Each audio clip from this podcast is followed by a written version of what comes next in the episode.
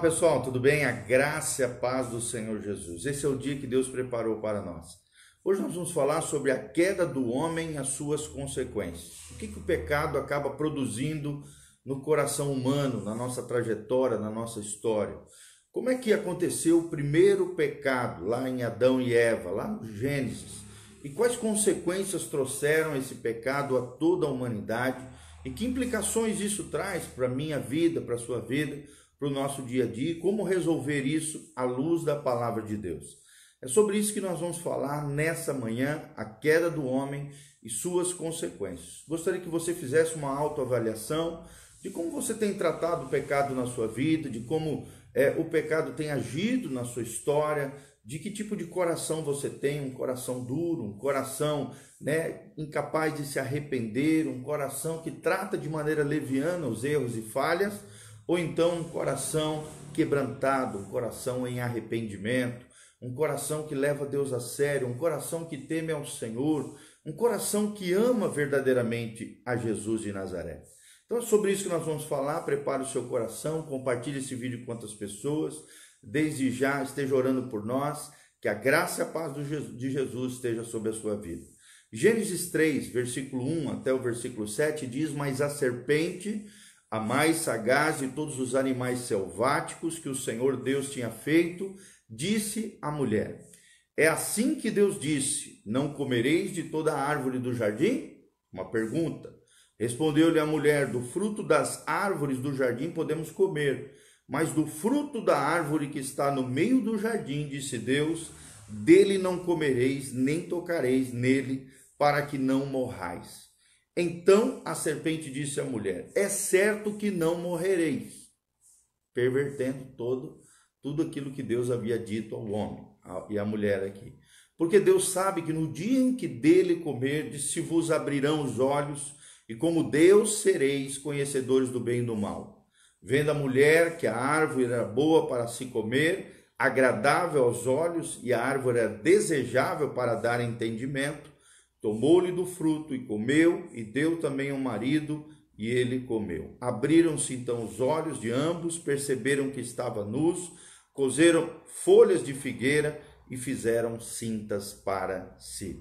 Então aqui nós vemos o relato do que os teólogos chamam de pecado original ou da queda do homem. Que implicações traz isso para a sua vida, para a minha vida, para a vida do ser humano. A queda do homem e as suas consequências é a nossa temática. Querido, infelizmente o ser humano escolheu o pecado. O ser humano tem se rebelado contra a autoridade de Deus. E muitas vezes tem optado pelo autogoverno, a autossuficiência. Isaías 1:2 menciona sobre isso. Quando aqui Eva e Adão comeram do fruto proibido, relatado aqui em Gênesis de 3, de 1 a 7, Adão estava virando então as costas para Deus e assim desobedecendo ao decreto do Senhor, aos mandamentos que Deus havia lhe dito. Assim como muitas pessoas hoje também têm virado as costas para Deus, têm se rebelado e têm desobedecido ao Senhor. Essa atitude de independência que muitos seres humanos usam e rebelião que a Bíblia Sagrada chama de pecado. Pecado é errar o alvo é fugir do propósito, é quebrar a lei de Deus. É daí que vem a palavra iníquo, aquele sem lei, aquele que quebra a lei de Deus.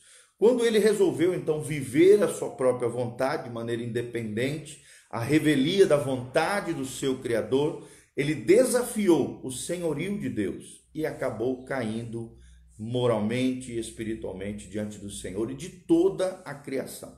Então nós vamos ver aqui quais são as principais consequências dessa queda e que implicações elas trazem para a nossa vida. Primeira implicação, primeira consequência é a morte espiritual.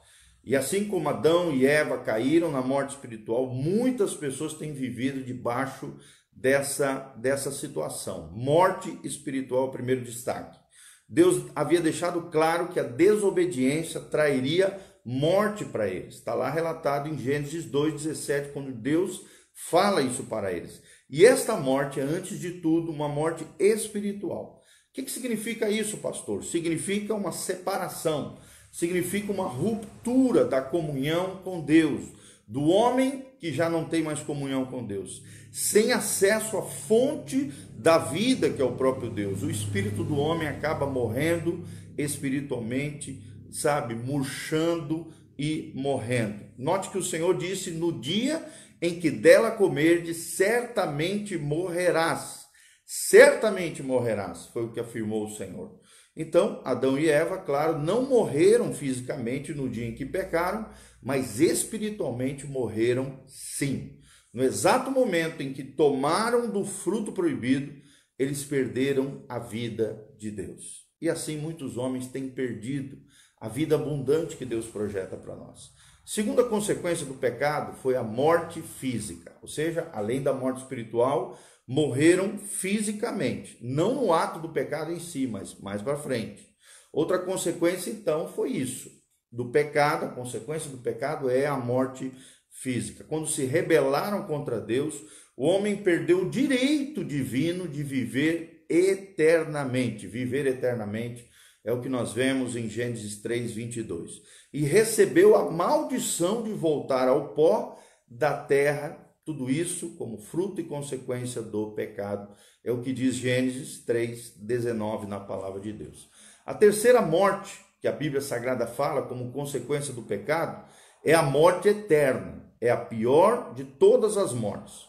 E é pior do que tudo isso. O homem perdido passa a caminhar para a morte eterna. Né? O homem que morreu espiritualmente, o homem que depois morreu fisicamente, ele acaba morrendo eternamente. Uma terrível e definitiva separação de Deus. As descrições bíblicas dessa realidade né, enfrentada por todos que partem dessa vida terrena para a vida além, né, sob a maldição do pecado, ela é assustadora os relatos bíblicos sobre a morte eterna. O inferno, né, lá em Marcos 9:43, é mencionado, é um lugar que age com fogo e enxofre, é um lugar terrível, é um lugar de tormento eterno. O lago de fogo, lá de Apocalipse também, ou também chamado em Apocalipse 20, de 14 a 15, como segunda morte, são expressões diferentes que definem a mesma verdade, uma realidade de angústia, de dor e desespero longe da presença de Deus. É o que nós chamamos dentro da teologia de morte eterna. Então tem a morte espiritual, a morte física e a morte eterna. Aí a gente vê as consequências nefastas do pecado no ser humano. A quarta consequência do pecado no ser humano são as dores e as enfermidades. Desde a rebelião de Adão e Eva, nossos pais né, da humanidade, lá no Éden, o homem passou a ser solapado por dores e enfermidades. É o que descreve Deuteronômio 28, 22, ali nas maldições por causa do pecado. Então, desde o seu nascimento, a dor o acompanha, todos os seres humanos. A dor é uma condição intrínseca ao ser humano. Não apenas em seu espírito, mas também na sua alma existem dores terríveis. E também, principalmente, no seu corpo, a maldição do pecado deixou o homem vulnerável débil e indefeso. Vou repetir: a maldição do pecado deixou o homem vulnerável, débil, fraco e indefeso diante da dor e das enfermidades. A quinta consequência da queda do homem né, e do pecado é a miséria e a desordem natural. Vou repetir: é a miséria e desordem natural aquele que havia recebido né, o direito de Deus de governar por toda a criação, após a queda, viu a terra sendo amaldiçoada por sua causa. É o que nós vemos aqui em Gênesis 3, dos versículos 17 a 19. Desde então, a pobreza, a desordem se instalaram e a vida passou a ser difícil. Toda a natureza se desestabilizou e o caos se estabeleceu no mundo, é o que diz Romanos 8, 20. Satanás então passou a governar sobre a terra, uma vez que o homem que possuía esse direito e essa autoridade se sujeitou ao próprio diabo através do pecado. A sexta consequência do pecado na queda do homem é a escravidão espiritual. Escravidão espiritual. Quando o homem deixou de obedecer a Deus nessa autossuficiência, nessa vida independente e atentou apenas à voz de Satanás em vez da voz de Deus, tornou-se seu escravo, seu refém, passou a ser dominado pelo diabo através do pecado e da condição de autoridade de Deus sobre a terra, o homem passou a ser escravo do inimigo das nossas almas. É o que relata João 8,34 e Romanos 6,16. Por ter usado mal o livre-arbítrio, o poder de escolha, as escolhas conscientes que ele tinha recebido como uma dádiva, um dom de Deus, perdeu a liberdade e, por mais que se esforçasse, não encontrou meios de se livrar dessa escravidão do diabo.